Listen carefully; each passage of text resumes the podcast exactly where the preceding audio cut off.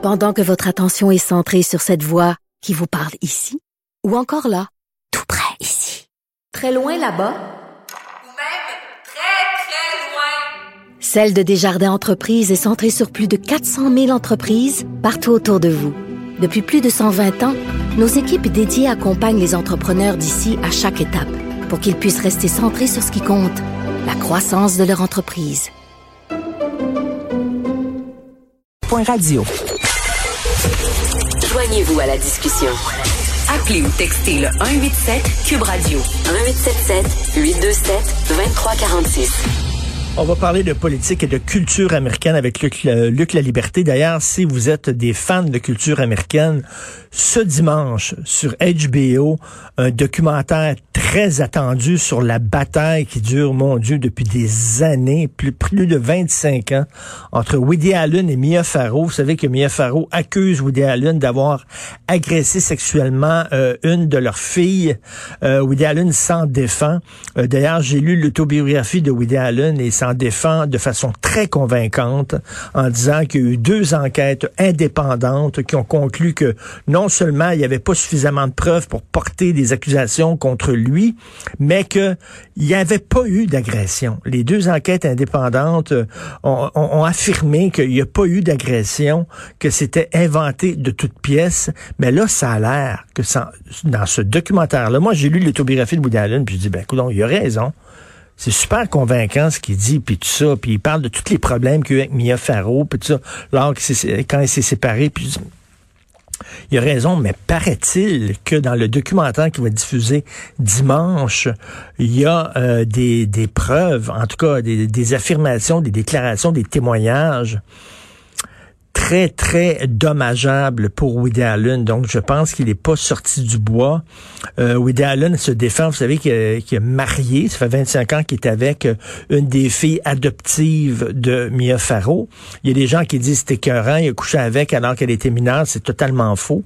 Il a commencé sa relation avec cette fille-là alors qu'elle avait 21 ans. C'est ce qu'il dit.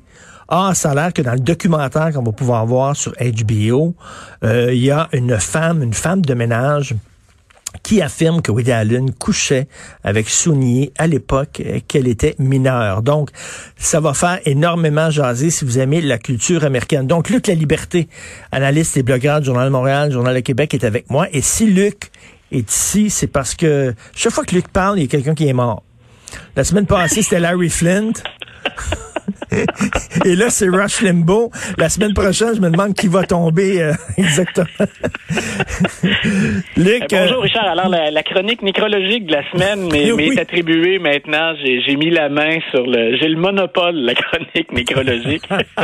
non, mais euh, ce qui est le fun, c'est que ce sont des personnages qui, euh, qui en plus incarnent les, les États-Unis dans, Ouais. dans tous leurs excès, dans tous leurs extrêmes. Bon, Larry Flint, le pornocrate, champion de la liberté d'expression la semaine dernière. Et là, Rush Limbaugh, euh, euh, animateur de radio, euh, historien amateur aussi. euh. écoute, on le dépeint souvent comme quelqu'un d'extrême droite ou un extrême conservateur. Est-ce que tu serais d'accord avec cette étiquette-là? Euh, moi, je lui préférerais nettement l'étiquette de, et, et je vais faire très attention à ce que je dis ensuite, mais de, de communicateur hors pair. Euh, on fait, on fait beaucoup euh, état aujourd'hui de l'influence des réseaux sociaux. On a regardé aussi aux États-Unis à quel point il y a euh, dans l'histoire récente une polarisation des médias. Euh, on l'a vu avec le New York Times récemment, par exemple, qui, qui, qui est aux prises avec une querelle interne. Le va-t-on se laisser emporter par la mouvance woke ou vers un journalisme, disons, plus traditionnel? Donc, avant ces mouvements-là, euh, le provocateur par excellence, celui qui est allé chercher, écoute, c'est pas rien, hein, à, son sommet, là, Limba avait, sur une base hebdomadaire, 14 à 15 millions d'auditeurs. Donc, je peux être, euh, je peux être d'accord ou pas d'accord avec ce qu'il raconte. Faut quand même que je le considère comme commentateur d'actualité ou comme historien. Faut que je le considère comme quelqu'un qui change la donne, quelqu'un qui a une influence énorme. Donc, avant de parler de Twitter, d'Instagram, avant de parler de Fox News, si on est un républicain, il y a Rush Limbaugh. Il pouvait à lui seul faire ou défaire une carrière. Et c'est là où je dis, je le vois comme un, un- un animateur hors pair. C'est pas quelqu'un, par exemple, de qui je vais dire à mes étudiants, c'est un modèle à imiter. Euh, on, lui a, on lui a reproché avec raison des propos misogynes, des propos racistes, des propos homophobes. Ah Une fois qu'on a dit ça, puis qu'on l'a réalisé, ben écoute, il, s'est acharné sur le physique de Michelle Obama. Il faisait le décompte des gays ou des homosexuels morts du SIDA à un certain moment donné. Euh, il a parlé des féministes comme étant les féminazis. Hein, hmm. C'était, euh, c'est une expression qui, qui il a déjà dit Nancy Pelosi au moment où elle devient speaker de la Chambre des représentants. Euh, moi, j'espère que si elle est battue, elle va retourner à sa cuisine. Donc, tu vois, le, genre de propos, là, on peut être, euh, on peut être plus ou moins intense selon les sujets, ou on peut être un activiste ou pas. Assurément, c'était des propos condamnables. Mais est-ce qu'il est allait aussi loin que Alex Jones, par exemple, qu'on connaît là, euh, le gars qui a son son émission sur Internet, puis que c'est un complotiste fini? Est-ce qu'il a été aussi coucou que lui? À certains égards, oui. Euh, quand je dis que c'est un, un, expert de la, provocation, mais un bon communicateur, c'est pas pour rien que bien des Américains ont cru, par exemple, que Barack Obama n'était pas né aux États-Unis. Euh, on est même allé jusqu'à dire, là, je trouve qu'on exagère un brin puis qu'on a le nez trop collé sur la vitrine, mais qu'il n'y a pas de Donald Trump s'il n'y a pas auparavant de Rush Limbaugh. Euh, mais c'est dire l'influence qu'on lui a attribuée. Et tu vois, un exemple, le, poids que peut avoir ce gars-là quand il a un micro dans les mains, euh, il aime pas George W. Bush quand W. Bush devient le candidat républicain qui va se présenter à l'élection de 2000. Euh, et M. Monsieur Bush va trouver que Limba l'emmerde, que c'est un poids, que c'est un boulet qu'il traîne à la cheville. Et, et, M. Bush a pourtant souligné hein, euh, le, décès de Limba. Il lui a rendu une forme de, de, d'hommage ou de reconnaissance. La façon que Bush a trouvé de se débarrasser de Limba, c'est-à-dire de gagner cet auditoire auquel Limba répétait que Bush n'était pas nécessairement W, t'es pas hmm. nécessairement le, politicien qui nous fallait, ben, il a invité Rush Limbaugh pour un souper à la Maison-Blanche, pour un souper personnel, et le soir, il lui a offert euh, la chambre Lincoln qu'on réserve aux grands invités à la Maison-Blanche. Donc, et à partir de là, il y a eu Rush Limbaugh dans sa poche. Monsieur Limbaugh, quand on faisait l'analyse de ses, ses, discours ou de ses interventions à la radio, il s'est mis à être beaucoup plus pro W. Bush. Et hmm. il a répété un peu la même chose avec Donald Trump. Euh, il, était de ceux qui condamnaient Donald Trump ou qui le critiquaient beaucoup pendant les primaires et caucus républicains. Mais une fois que Donald Trump est arrivé là et qu'il a reconnu l'impact de Rush Limbaugh, alors Limbaugh est devenu un chaud partisan de Donald Trump, allant jusqu'à endosser la plupart de ses propos puis la plupart de ses politiques. OK, tu le flattais dans le bon sens du poil, euh, il te il te retournait l'ascenseur. Euh, tu es un, un prof d'histoire, est-ce que c'était un historien respectable?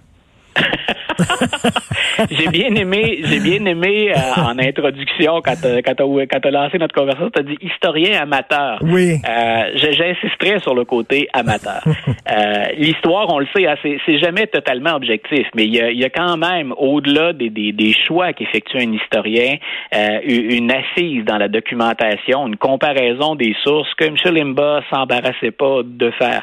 C'est-à-dire que clairement, lui était très, très, très orienté. Il aimait bien, on a eu de, de, de grands communicateurs au Québec qui étaient comme ça, qui ont été tout, aussi controversés.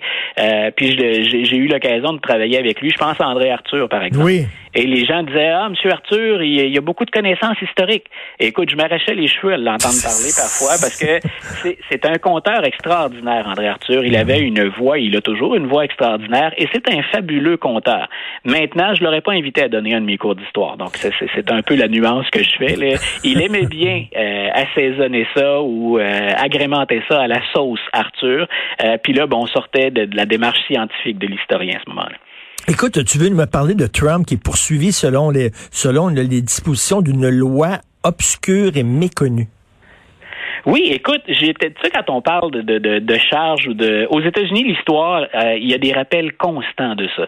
Donald Trump se sauve de la procédure de destitution. Il y a plein de gens qui se disent, mais va-t-il enfin devoir rendre des comptes pour ce qu'il dit et pour ce qu'il fait?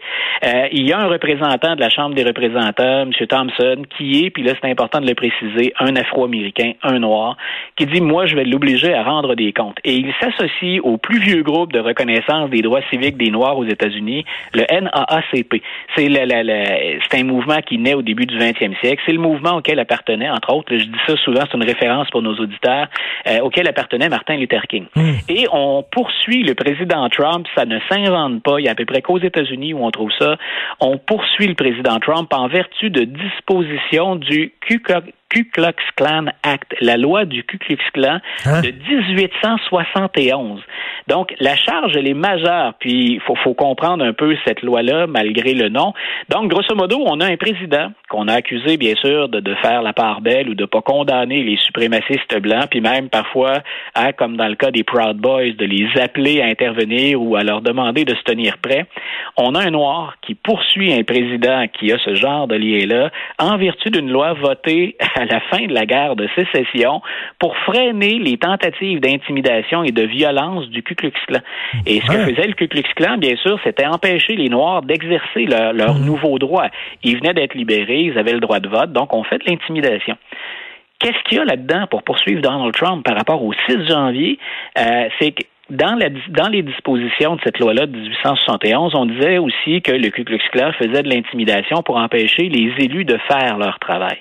Et grosso modo, ce qu'on dit, puis c'est pas bête, on j'ai hâte de voir ce que les tribunaux vont dire, c'est que Donald Trump et Giuliani, en incitant leurs partisans à attaquer le Capitole le 6 janvier, ont fait une tentative d'intimidation qui est inscrite dans cette vieille loi de 1871. Et euh, ben, on peut se demander si Trump est vraiment responsable de ça, mais on peut constater que c'est vrai. Le 6 janvier, à la Chambre des représentants pour au Sénat, ben, on a dû arrêter les travaux et on a dû hein, penser à, à Mike Pence ou encore à, à Mitt Romney. On a dû aller les enfermer dans des salles pour les protéger. Donc, on a tout là-dedans. On a l'actualité. On a les plus grandes blessures de l'histoire américaine, puis on a une large part d'histoire pour tenter d'expliquer tout ça. C'est incroyable. L'histoire est toujours présente aux États-Unis. Vraiment. Tout le temps, tu grattes un peu là, et tu vois l'histoire, Voilà. elle est là, elle est bouillante encore, elle est chaude. Vraiment fascinant. Je ne savais pas ça. Merci Luc. Et je rappelle, hein, ce dimanche à HBO, c'est le fameux documentaire sur la bataille de Woody Allen et Mia Farrow. Ça a l'air qu'on va avoir des, des- des nouvelles informations assez incriminantes concernant Woody Allen que j'aime beaucoup. Cela dit, Oui, moi, écoute, moi aussi, au- au-delà de toute la controverse, je, je, je, je plaide coupable. Je suis un fan. Ah oui, tu es un fan fini moi aussi. Merci beaucoup Luc. Bon week-end. Bon week-end à toi.